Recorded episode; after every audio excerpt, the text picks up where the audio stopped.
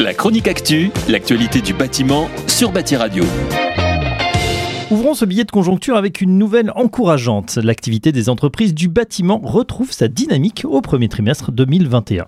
Dans sa dernière note de conjoncture, la CAPEB annonce que l'artisanat du bâtiment enregistre un rebond d'activité de 9,5% sur le premier trimestre 2021 en comparaison avec le premier trimestre 2020.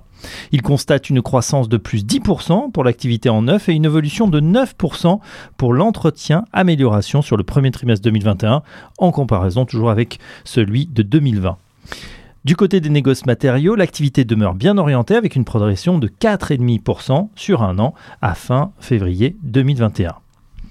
Faisons maintenant le point sur les mises en chantier de logement. Après une année 2020 frappée par la crise sanitaire, les mises en chantier de logement renouent enfin avec la croissance. Au cours du premier euh, trimestre 2021, 98 600 logements ont été mis en chantier, soit une progression de 10%, toujours par rapport au premier trimestre 2020, et de 3% par rapport aux trois derniers mois de 2020.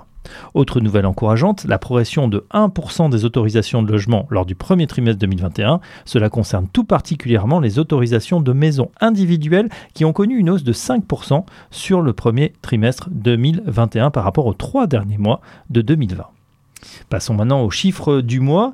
Un focus sur les transactions immobilières. 1 24 000 transactions immobilières dans l'ancien ont été enregistrées en 2020 en France. Si les deux mois de confinement ont impacté le marché, la baisse des transactions a été limitée à moins 4% sur l'ensemble de l'année.